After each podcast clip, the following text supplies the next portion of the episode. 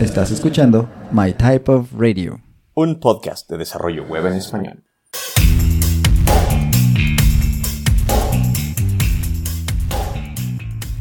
Hola, hola, bienvenida, bienvenido o bienvenida a esta nueva instancia de My Type of Radio, el podcast de desarrollo web en español en el que de vez en cuando hablamos de Vue.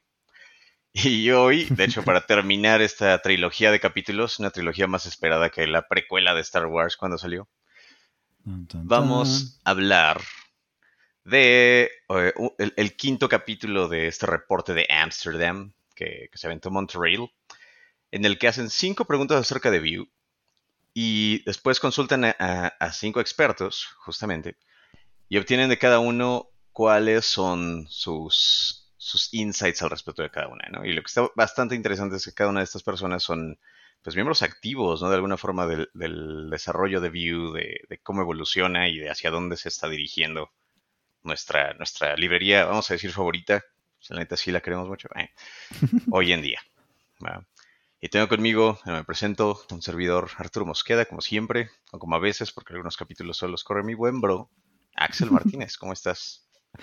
Hola, hola. Muy bien, muy bien. Recuperándome del maldito COVID.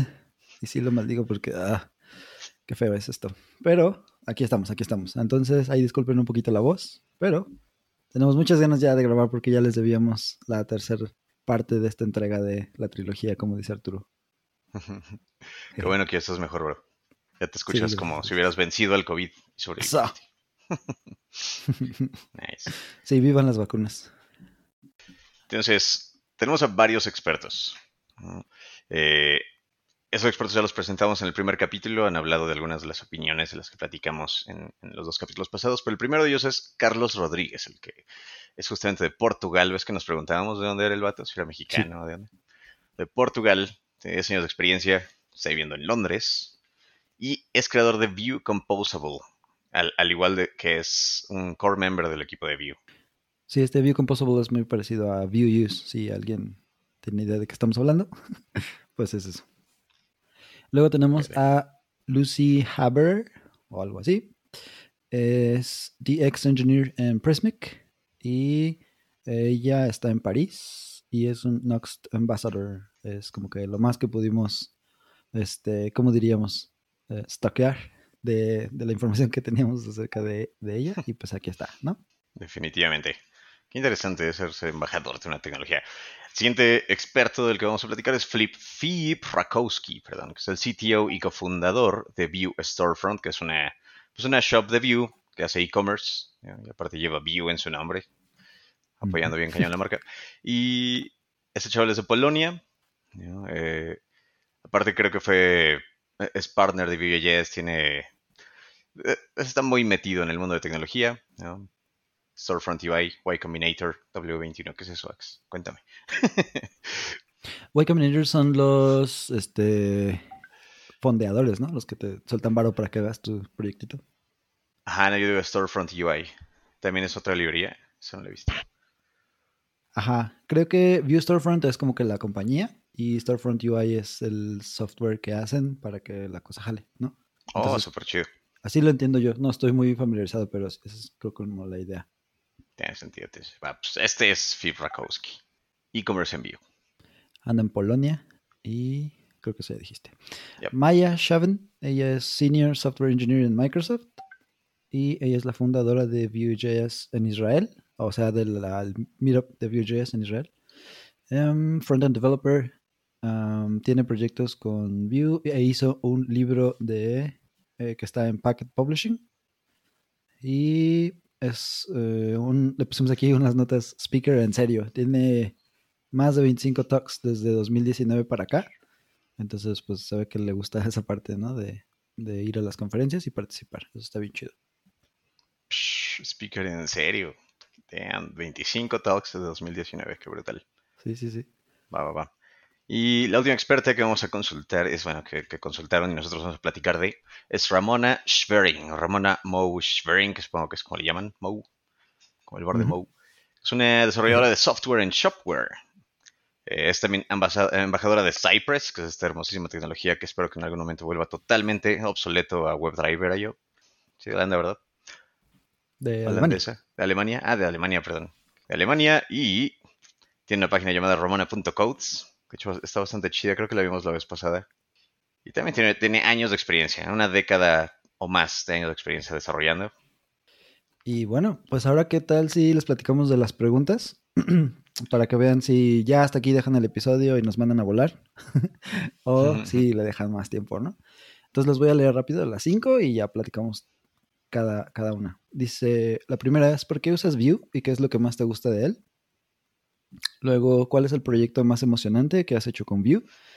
¿Para qué tipo de proyectos recomiendas probarlo? ¿no?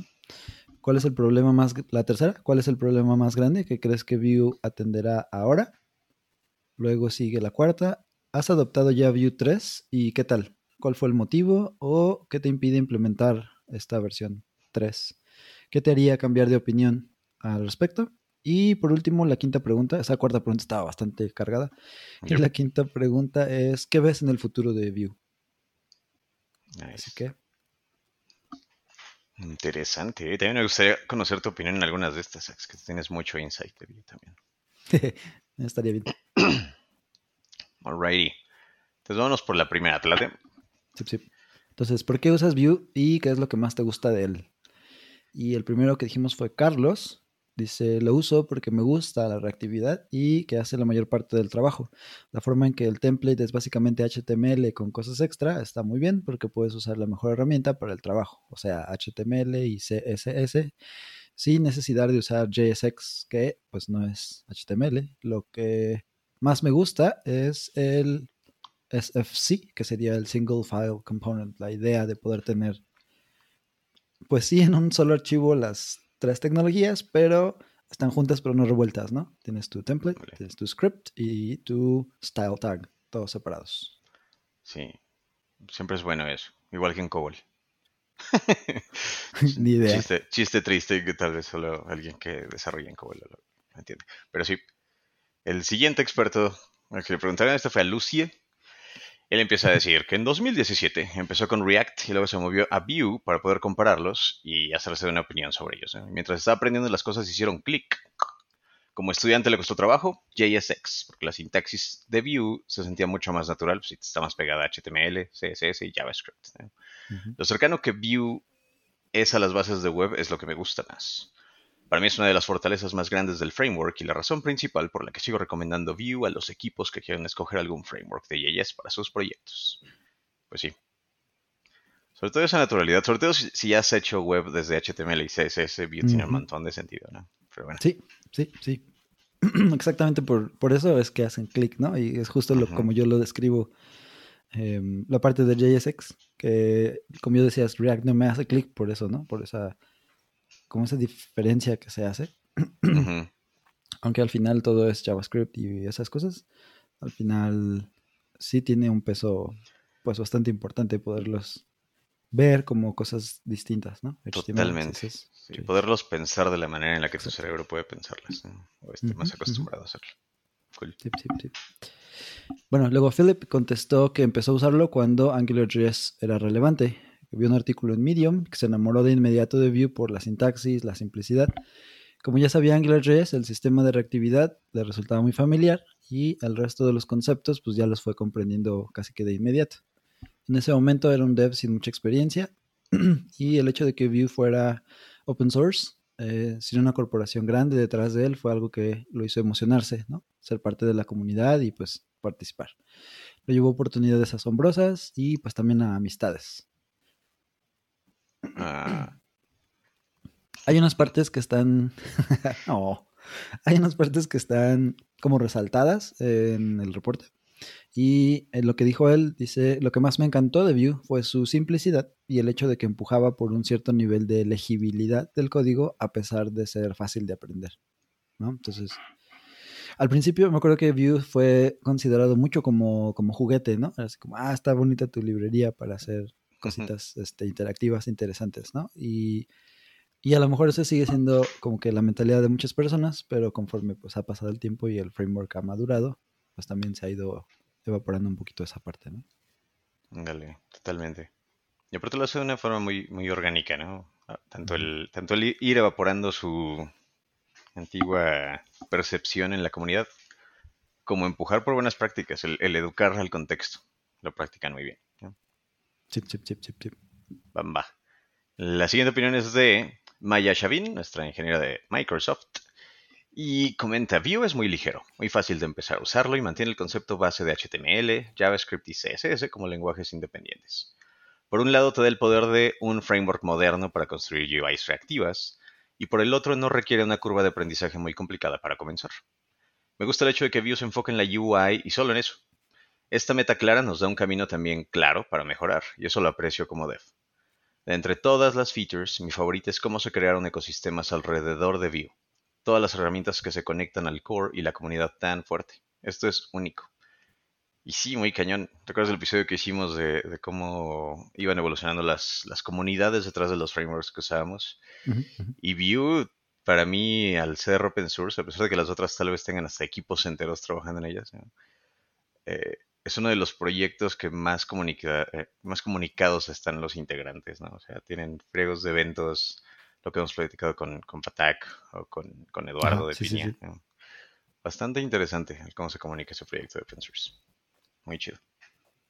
Sí, es una comunidad muy abierta, es lo que nos gusta mucho, es muy receptiva, ¿no? Muy bonito. Venga. Y al final quedó Mo, Ramona, dice que el primer punto es su amor por el open source que Vue se ha llevado por una comunidad open source significa mucho para ella, no solamente porque está trabajando en proyectos así, open source, la mayor parte del tiempo. Comenzó a aprender Vue mientras comenzaba a trabajar en Shopware y ha continuado haciéndolo desde entonces. Rápidamente le gustó la simplicidad. Construir y estructurar componentes en la forma que provee Vue se siente limpio y sencillo. Además, le encantó que es fácil de aprender y la curva de aprendizaje fue tan, ella lo puso como shallow, como es muy muy bajita, ¿no? No es difícil aprender. Poco profunda. Es la idea. poco profunda. La manera en que el framework le ayuda a los devs en sus primeros pasos es una alta prioridad, al menos para mí, dice ella. Y así que Vue me convenció pues bastante rápido, ¿no?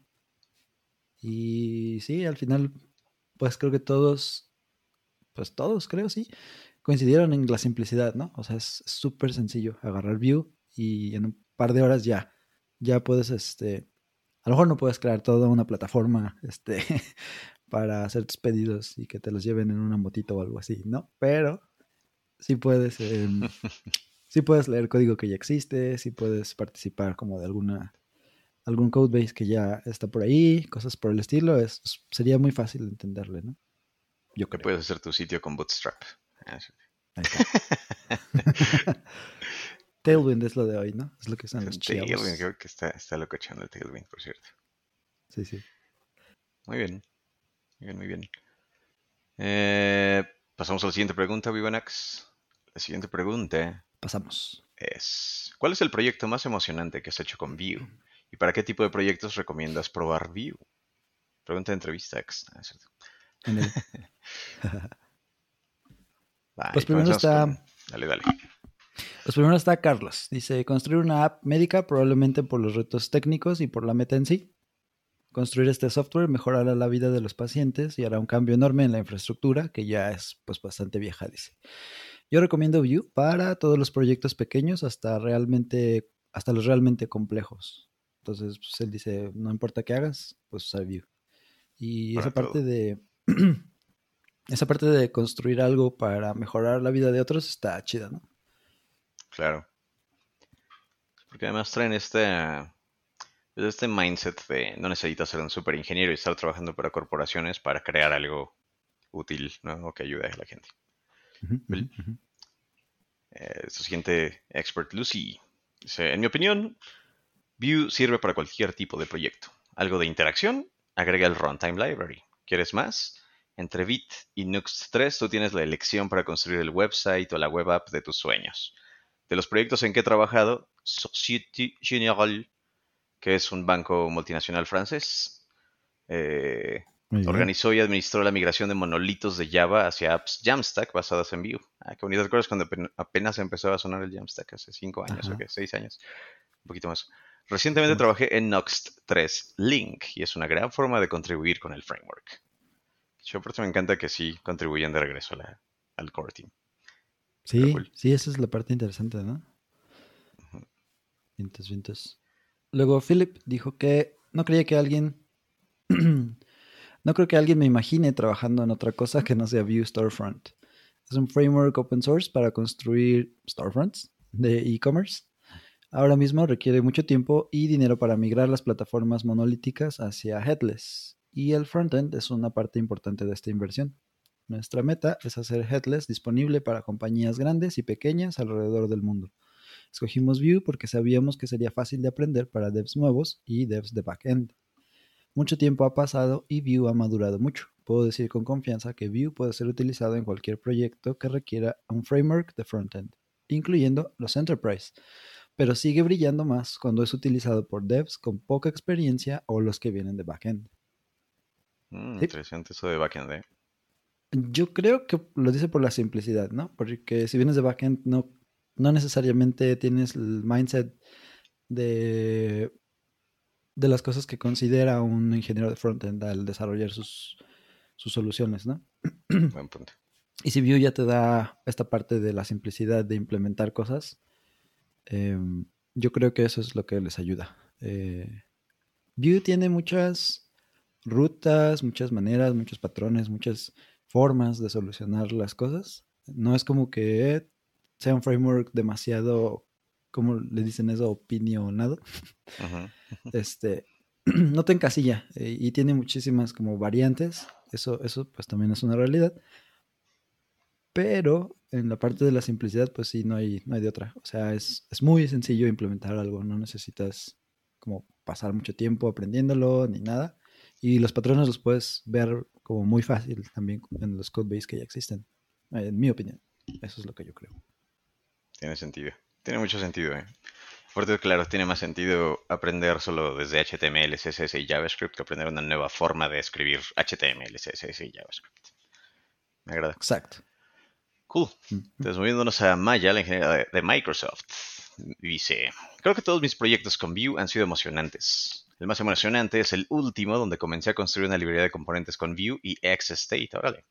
Otro es Storefront UI. Mira, al parecer ella ha trabajado con los, con los dudes de Vue Storefront. Una librería de componentes de la que formé parte. La siguiente parte está en negritas, así que voy a gritarla para agregar el énfasis correcto.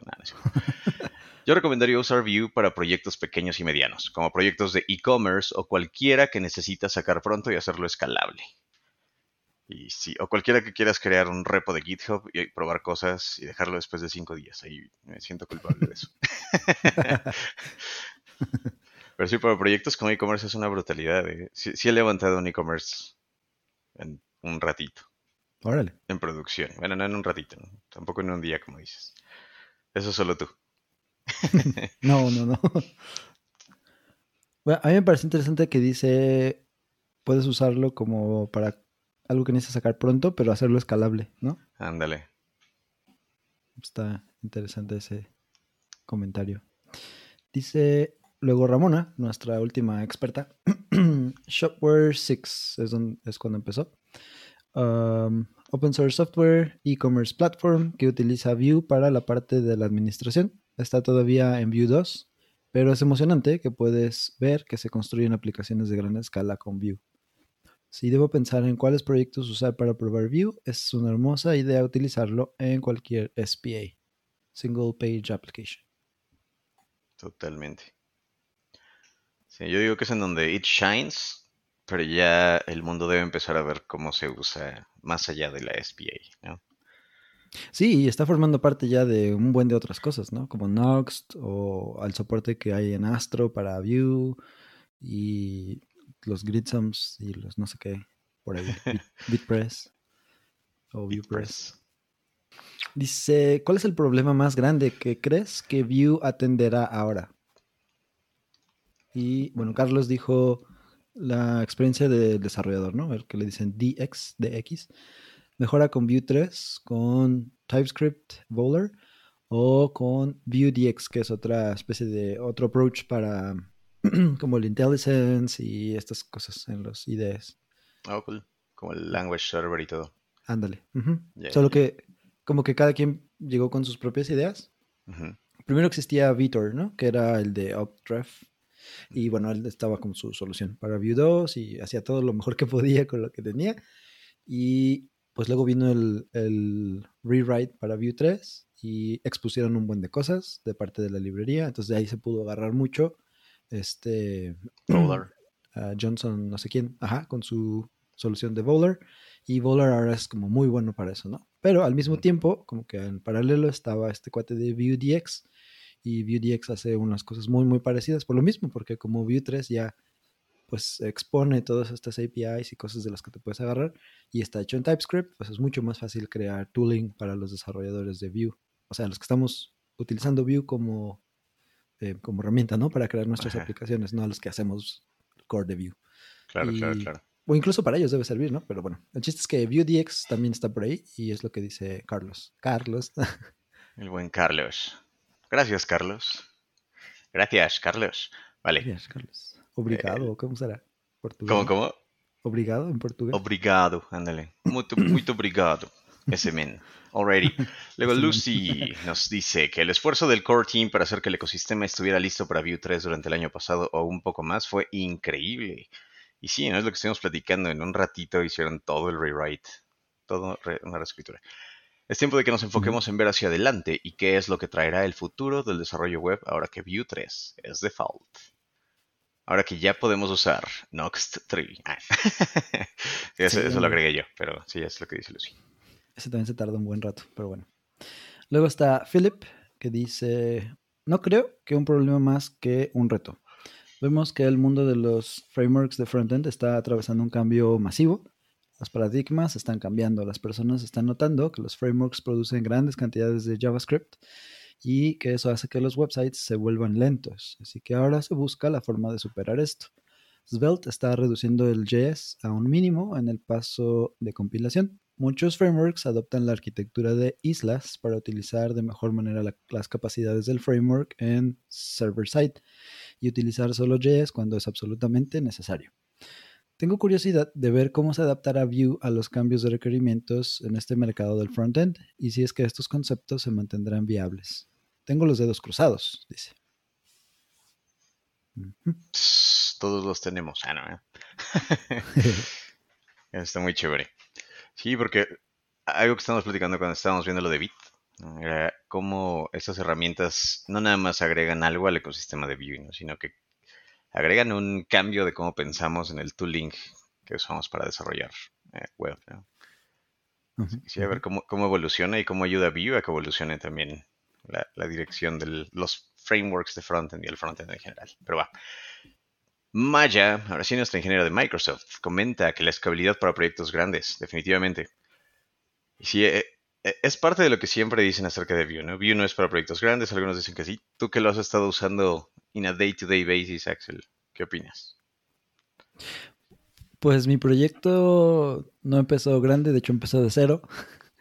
Y ahora ya tenemos pues muchas rutas, muchos componentes, este, el manejo de estado, muchos, muchas frutitas, diría Eduardo, ¿no? Muchos stores para piña. Entonces, pues yo creo que va escalando bien. la otra es que todavía no tenemos así las, los millones de usuarios y cosas así, ¿no? Aunque creo que, bueno, tampoco es la tirada. Pero el chiste es que no tenemos demasiados usuarios o cosas en el que digamos que el performance todavía se vea pues muy dañado, ¿no? Cruzando los dedos para que eso no me pase pronto. pero, este, pero sí, yo, yo creo que sí sirve para proyectos grandes. Mm, este proyecto todavía creo que va a crecer bastante más y no le veo el todavía como que el punto donde digo, híjole, esto me preocupa porque cuando queramos, no sé, escalarlo más, va a, voy a tener que implementar algo distinto, ¿no? O, traerme otra librería, cosas así. Siento que no. Pero bueno, el tiempo lo dirá, supongo. pues sí, Tal cual. Muchas gracias. Si tú dices que jala para proyectos grandes, yo te creo. Eh. Ya digo que sí. Venga. Y luego tenemos a Mo, a Ramona.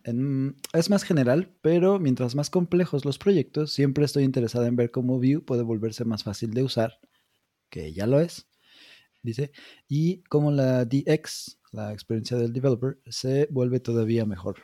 En este sentido, estoy emocionada por ver cualquier simplificación en el uso y en las nuevas features de Vue DevTools, por ejemplo.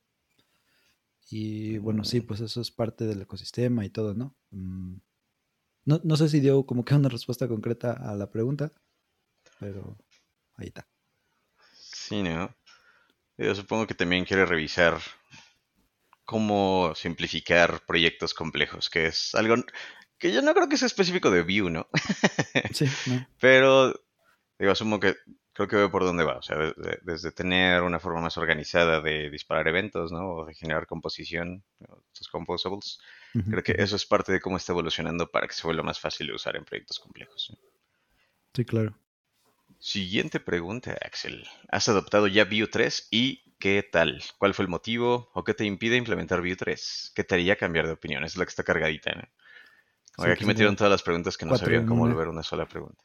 Sí, sí, sí. Como que les han de haber dicho, tienes cinco preguntas y dijeron, "Mm". Em, ¿Qué nos dice el buen Carlos?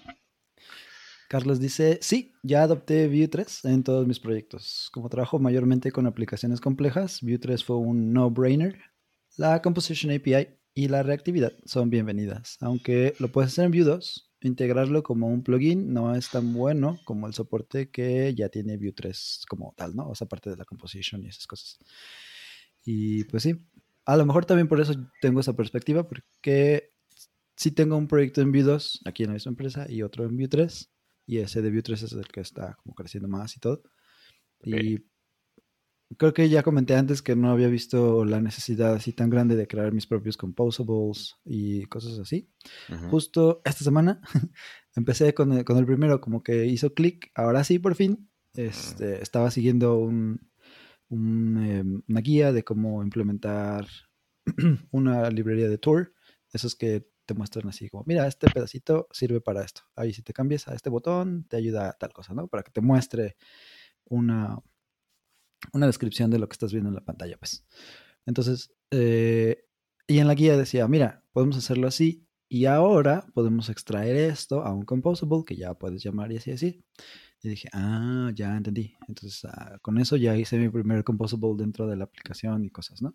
Entonces, creo que a partir de ahí podría tomar varias, varias de las cosas que ya están implementadas y mandarlas a composables. Pero, como decía, pues no ha sido realmente como muy necesario, a pesar de que la aplicación, pues, pues ya es bastante grande, ¿no? Está súper chido. Luego tienes que platicar un poco más de cómo estás usando Composables, porque para mí todavía no sé todo el clic de cuándo sí usarlos. Mientras tanto, Lucy, que recordemos que trabaja en Prismic, que es un headless CMS, ¿no? Para, para Jamstacks. Dice a la pregunta de si ha adoptado ya Vue 3. Sí y no. Mi trabajo en Prismic se trata de desarrollar las integraciones que los desarrolladores usarán para integrar nuestra herramienta. Así que mantengo plugins de Vue 2 y Vue 3. De esa experiencia puedo decir que disfruto de la nueva Composition API y la integración fuerte de que TypeScript tiene con Vue 3. En cuanto a proyectos, Vue 3 para todos los nuevos. Sin embargo, para static sites, Vue 3 todavía está corto en soporte. El server-side rendering todavía es experimental con Nuxt 3 y Vite al momento de responder esta pregunta. Es un muy buen punto también. ¿no? ¿Tú, tú estás usando server-side rendering en algo de, tu, de tus proyectos? No todavía. ¿no? No, no ¿Lo todavía. planean hacerlo o hay alguna ventaja de su- en su producto? En el- Pues mm, a lo mejor para la página como el landing page y esas cosas. Eh, pero la cosa es que igual eso a lo mejor sale como es por fuera y usan WordPress, ya sabes, porque eso es más rápido. Claro. Este, es lo que ya usan pues los freelancers, por ejemplo, y cosas así, ¿no? Entonces, pues la verdad es que no sé dónde va a terminar eso todavía. El landing page todavía queda como pendiente. Y no, de nuestro lado, pues como es, es básicamente un SPA, estamos haciéndolo todo del lado del... O sea, todas las APIs del lado del server con Nest y todos los cosas de la UI, pues de este lado. Entonces no, no hay no hay server-side rendering, ni, ni es SSG, ni nada de eso todavía. Am, tenemos luego a Philip, que dice, he tenido oportunidad de jugar un poco con Vue 3, pero como Vue Storefront está sobre, ah, sobre Nuxt, esperamos... Ah, espera, voy a leer todo otra vez. He tenido oportunidad de jugar un poco con Vue 3, pero como Vue Storefront está sobre Nuxt, esperamos que Nuxt 3 se vuelva estable para poder adoptarlo completamente. Eso va a ser interesante. A lo mejor hay algún write-up o algo de ellos que nos digan, ¿no? Cómo pasaron de Nox 2 a Nox 3 y cómo les fue.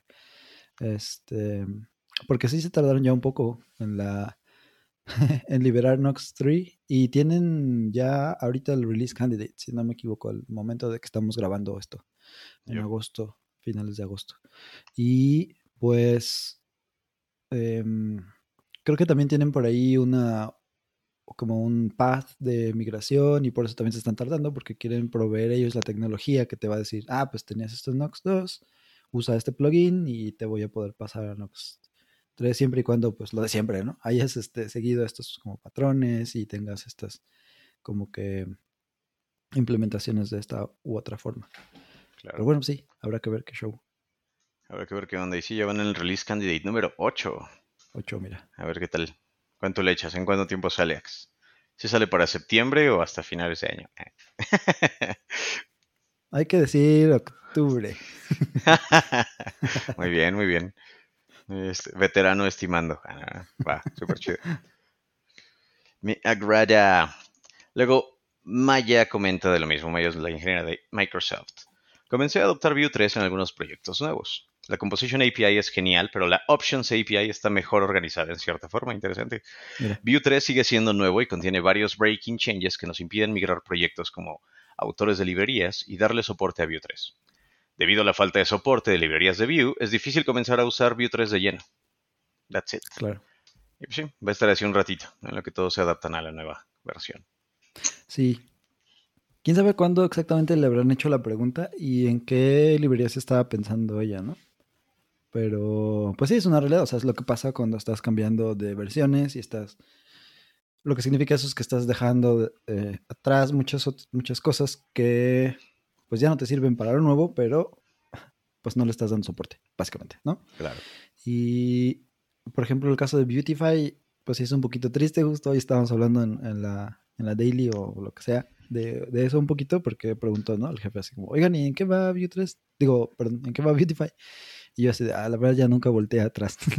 no, supe, no supe si ya lo liberaron o no. Y ya revisamos rápido y pues siguen en la en beta, ¿no? Uf, sí, Este, cuando ellos habían dicho, pues que en octubre del 2021 estaba, luego dijeron en febrero del 2022, luego en abril, y pues ya se fueron, se fueron, se fueron, ¿no? Digo, pues no es como que el fin del mundo, por un lado, y por el otro no es como que su, su única responsabilidad, simplemente darle las cosas gratis a todo mundo, ¿no? claro. pues ahí se entiende un poco. Esa es, esa es una de las caras del open source también. Ya platicaremos de eso después, a lo mejor, pero eh, por otro lado, tenemos, por ejemplo, Element Plus, que es lo que yo estoy usando. Y el soporte para Vue 3 es excelente. Hay mm, pues suficientes componentes ahí que puedes utilizar. Yo los estoy pues implementando sin bronca y personalizando la mayor parte, cosas por el estilo, ¿no? O sea, creando los wrappers y juntando dos componentes para hacer otro, y etcétera, etcétera. Entonces, no sé, creo que ahí es algo como de perspectiva. Si un día tenemos chance, podríamos hablar a lo mejor de todas las librerías que hay para UI de Vue 3 o algo. Por lo menos hacer un hilo de Twitter o alguna cosa, no sé. ¿No? Pero sí, tú te decía, no sé en qué momento le preguntaron, o sea, o en qué momento lo respondió y en qué estaba pensando en ese momento Maya. Entiendo, sí, sí, sí. Y aparte entiendo que Elements Plus lo llevas muy cerca de tu corazón, Ex. Te pusiste muy defensivo, defensivo con eso. Ah, sí, por ahora sí. es lo que me está dando de comer. pues sí. Sí, yo creo que, como dices, debe ser muy opinionado. Como siempre pasa, ¿no? Con React y Angular como que había un set de tecnologías del que todos hablaban, pero en realidad eran muchas más herramientas que te dejaban hacer lo mismo, ¿no? Justamente. Está, eso está interesante. Pues sí, pues ni modo. Viene de Microsoft, Axel. No puedes quejarte mucho. No, no es cierto, tampoco. Que no me maten los de Microsoft. dale, dale. Y nos queda Ramona. Dice, Todavía no, como en todavía no se cambia a Vue 3. Como Shopware es un proyecto de open source, eh, causaría muchas fallas. Así que sigo con Vue 2 la mayor parte del tiempo. Sin embargo, espero que pueda cambiar a Vue 3 en una de las versiones mayores, así que no necesito convencimiento. Jugué ya con Vue 3 en proyectos privados y para Test Automation me llevé una excelente primera impresión. Nice. Pues sí. sí, encaja bien bonito con Cypress además. Sí, sí. Sí, la parte de la parte de TypeScript sobre todo es muy, es muy padre, es este, te quita una carga mental muy grande, ¿no? Tener que estar como que consciente de todas las, las APIs, aunque tú mismo las hayas creado, aunque tú mismo tengas, hayas creado el componente, este, es, es más fácil con TypeScript hacer muchas cosas, ¿no? Totalmente. Sí, sí, sí. Bueno. Te, deja repensar varias cosas mientras las haces. Dale, dale. Así mero. ya nos queda la última pregunta, que es, dice, ¿qué ves en el futuro de Vue? Entonces aquí ya los pusieron como a, de adivinos un poquito, ¿no? Hmm. y dice Carlos, veo Vue haciéndose más prominente en el futuro. Recuerdo cuando empecé a aprender Vue no había muchas ofertas de empleo, pero hoy el panorama es diferente. Estoy bastante contento de verlo y espero que los esfuerzos del Vue Team por mejorar el framework traigan todavía más gente al ecosistema. Eso es todo, pues, Carlos. para ganar terreno poquito a poquito, ¿no? Y es lo que vimos también un poco en la tendencia. A lo mejor no llega y opaca cualquier otra tecnología, pero sí definitivamente está tomando un poco más de, terreno. Definitivamente. O sea, ya es una opción en el mercado. Que eso está interesantísimo. Cool. Lucy, mientras tanto, dice, estoy muy emocionada por su futuro. Vue 3 pone cimientos fuertes que permitirán que los devs continúen explorando el futuro del desarrollo web por un buen tiempo. También estoy emocionada por el futuro del ecosistema alrededor de Vue. Hemos visto las herramientas creadas que han cambiado por completo el juego, empezando por Vite. Más recientemente Vitest, sin mencionar a Piña, Slidev, Histoire y, más. Histoire, si se dice así como Histoire, o Histoire. Histoire, ¿no? Porque es, es, es, francesito. Histoire. Uh, le chuchu le mató le guagua. Ahí está.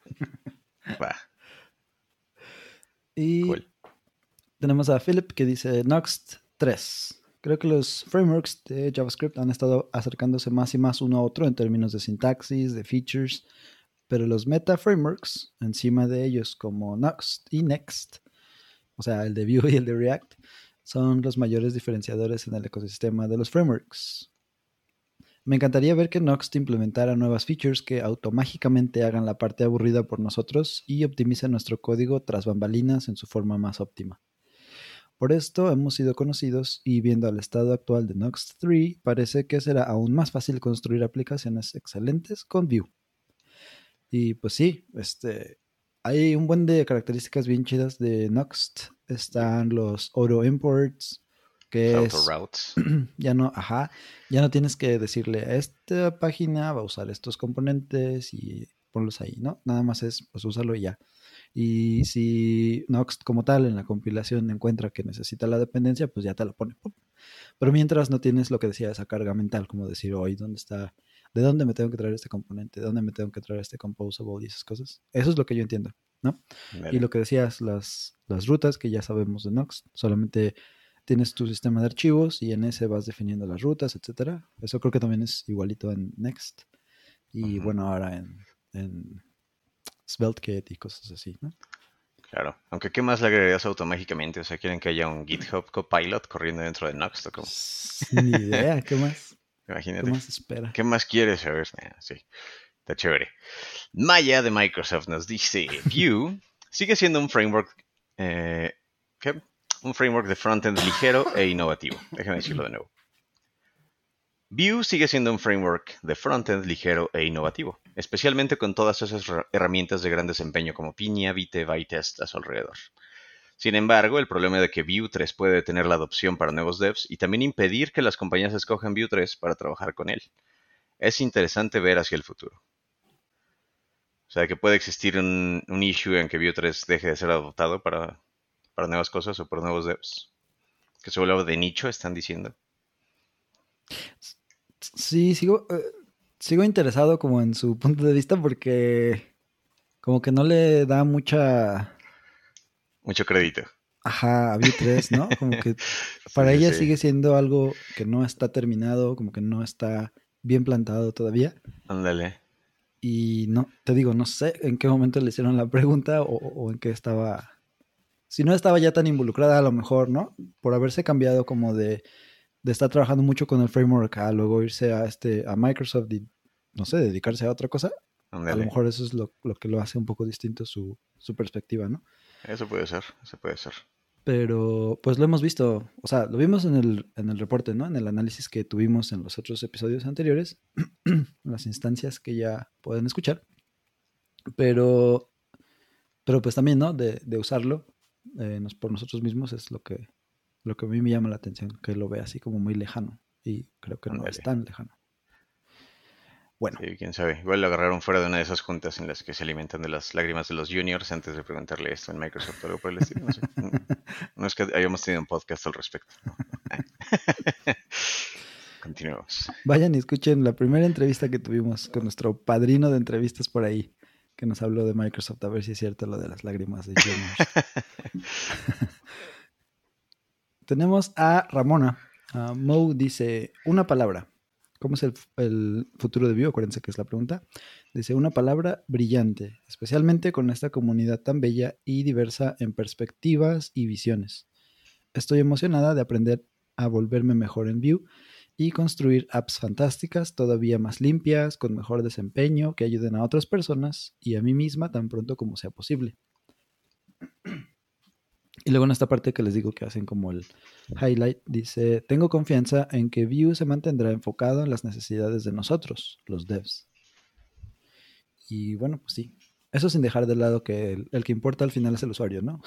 Ándale. Em, y eso creo que es algo que no hemos mencionado mucho. Por ejemplo, la parte de accesibilidad y cosas así. Es algo que se toma muy en cuenta, la internacionalización. Y 18N. Este, a, A11Y, todas esas cosas, pues sí son muy, muy características de la tecnología y eso es algo que pues también le llama la atención a quienes empezamos, ¿no? Con, con Vue, porque viene como parte del, del mindset, del, de la forma en la que los core team members eh, desarrollan, siempre es como que pensando en, en, esta parte, ¿no? De no solo la experiencia de desarrollador, como dice aquí, pero el producto final, digamos, lo que va a resultar de implementar pues cosas con este framework. ¿Qué aplicaciones van a salir de ahí, no? Ándale, no nada más te ayuda a pensar mejor como un desarrollador, sino que están enfocados a construir productos con usuarios finales, ¿no? Productos de software. Y sí se siente, o sea, estás, digo, yo amo desarrollar en general, pero jugando con React, noto como eh, tienes que pasar por varios loops and hoops antes de empezar a construir el producto del usuario final, ¿no? y con Vue luego, luego te metes, ah, ok, estoy construyendo esta cosa, agrego valor, y aparte el lenguaje te lleva por el camino correcto. Está bonito, el lenguaje, la librería. Un poquito la idea.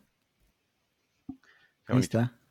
Pues esas fueron las cinco preguntas que se le hicieron a estos cinco expertos acerca de Vue, dónde está, a dónde va, cómo lo ven cómo lo han utilizado, que es creo que de lo más importante, porque pues no es lo mismo hablar de una tecnología que estás estudiando como académicamente de lejitos a platicar de algo con lo que convives día a día, ¿no? Eso es, lo, es la parte chida de haberlos leído a ellos.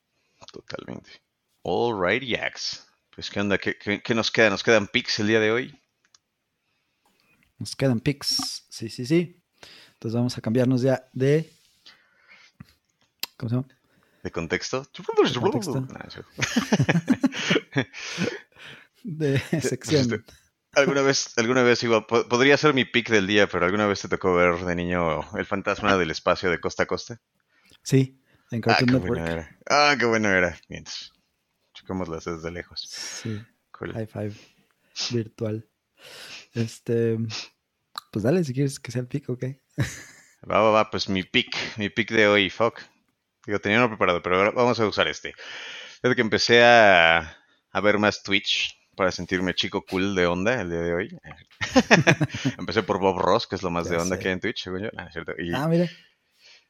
Pero encontré uno muy cool que se llama. Empecé a, entrar a la parte, al mundo oscuro de los canales de arte de Twitch. Y hay uno que me encantó porque es como muy relax, hablan de cosas random, pero chidos. Eh, que se llama Caroline von Sweeten prácticamente hace dibujos y cosas ñoñas, ¿no? las máscaras de personajes de estudios, de películas de estudios Ghibli. Y habla de random stuff. Pues está chido. Está chill para estar codeando. Ya que ya cuando el lo-fi hip hop no es suficiente para estar codeando, eso está chido. Y, entonces, a ver cómo funciona, porque yo no soy generación Twitch. Entonces, ella está dibujando y platicando con la gente que está en la transmisión. Así y tú es, así estás como de fondo escuchándola a ella. ¿Y si quieres, ¿le escribes o qué? Simón, Simón, Simón. Luego se pone a cantar o cosas así. Puedes ponerle requests de que cante canciones específicas. oh, Pero sí. Venga, venga. Cool. Muy bien. Pues el pick de mi parte también es una chava y ella se llama Syla Foxlin. Y la idea, creo que creo que estos van a ser de los más picks que voy a poner de YouTube, porque me gusta mucho ver a los makers, ¿no? Este chava es un ingeniero, es una ingeniera, más bien, que eh, la conocí porque eh, hay un canal que se llama Veritasium, ¿no? Ese es como muy popular y seguramente ya has escuchado de él. También tiene un, un este, canal alternativo en español, completamente doblado y etcétera, etcétera. Te digo que deberíamos doblar a alguien, pero bueno. Este, ya le dijimos a... ¿A quién le habíamos dicho? ¿A, quién? a María Lamardo, ¿no? A María Lamardo, sí es cierto que doblábamos sus videos. María Lamardo hablando en español con la voz de Arturo. Bueno, bueno. Entonces, bueno, este cuate le pidió que hiciera un, un prototipo para un experimento en el que tenía este, una apuesta, iba a comprobar un, un hecho este, de la física y etcétera, etcétera. Entonces, pues ya la, contacta y ella le ayuda con este prototipo, ¿no? Y bueno, ahí es donde yo lo empecé a ver. Y tiene este que es muy interesante, cómo lo desarrolla y todo lo que va pasando. Eh, tiene, por ejemplo, una canoa que hace eh, de madera, pero la madera la vuelve transparente. Tiene un, no sé cómo se llama, no sé cómo le diríamos, pues un vestido básicamente, un vestido hecho de eh, a prueba de balas, por ejemplo. Y, pero es muy fashion, ¿no? Esta cosa, o sea, no, no es como se pone una armadura y ya, sino que lo hace así muy, muy fashion, hasta tiene una sesión de fotos al final y etcétera. Está chido. Y ella pues es muy, es muy activa, es muy padre ver los videos porque están bien editados también y todo, entonces está muy, muy bien. A mí me gustó mucho este canal y pues algo que, por ejemplo, yo le, le, comparto a mis niñas, ¿no? Como, mira, mira, ¿qué hizo ahora? Y entonces, pues ahí estamos este, todos viendo, muy interesados cómo volvió transparente la madera y cosas por el estilo. Bien chido. Wow, eso está muy cool. Yep, yep. Saila Foxlin en YouTube. Saila Foxlin. Alrighty. Ya le ando siguiendo. Qué chido. Pues genial, qué, qué nerdos, ¿eh? Últimamente estamos más, este, menos Mainstream, Axel. Muy bien, eso me agrada. Ah. ¿Es porque hemos estado hablando tanto de View? Ah, no es cierto. Probablemente. cool. Pues listo. ¿Algo más que quieras agregar el día de hoy? Sí, creo que. ¿Qué te parece si llamamos a este el último episodio de la primera etapa del, podcast? Em, ya les habíamos platicado que ya habíamos cumplido los dos años. Entonces, pues eso iba a ser un, momento muy padre, muy interesante, pero que llega el bicho y que nos arruina las cosas. Este, tenemos los planes un poquito retrasados ahí, pero va a estar muy chido. Queremos hacer cosas nuevas, em, tal vez no demasiado diferentes a lo que ya estamos, eh, pues, presentándoles a ustedes, nuestros apreciables listeners. Em, pero eh, sí, sí, agradecerles otra vez, ¿no? Por esos dos años y ya vendrá un episodio donde hacemos el recap de todo esto. El recap. ¿Va a ser como el YouTube Rewindax? ¿Solo que en puro audio o qué vamos a hacer? No estaría mal. Pues sí, muchísimas gracias. Ha estado súper chido hacer este programa. Para. Digo, de por sí es divertidísimo grabarlo contigo, Ax. Aparte de saber que alguien más lo, lo escucha y les es útil a veces, o al menos les sirve para reírse un rato. Y olvidar a su jefe molesto decirles por qué no hicieron push sin entender que es un push. y gracias también por escucharnos el día de hoy en esta instancia de My Type of Radio. Nos vemos en la próxima muy pronto. Descansen, pásenla chido.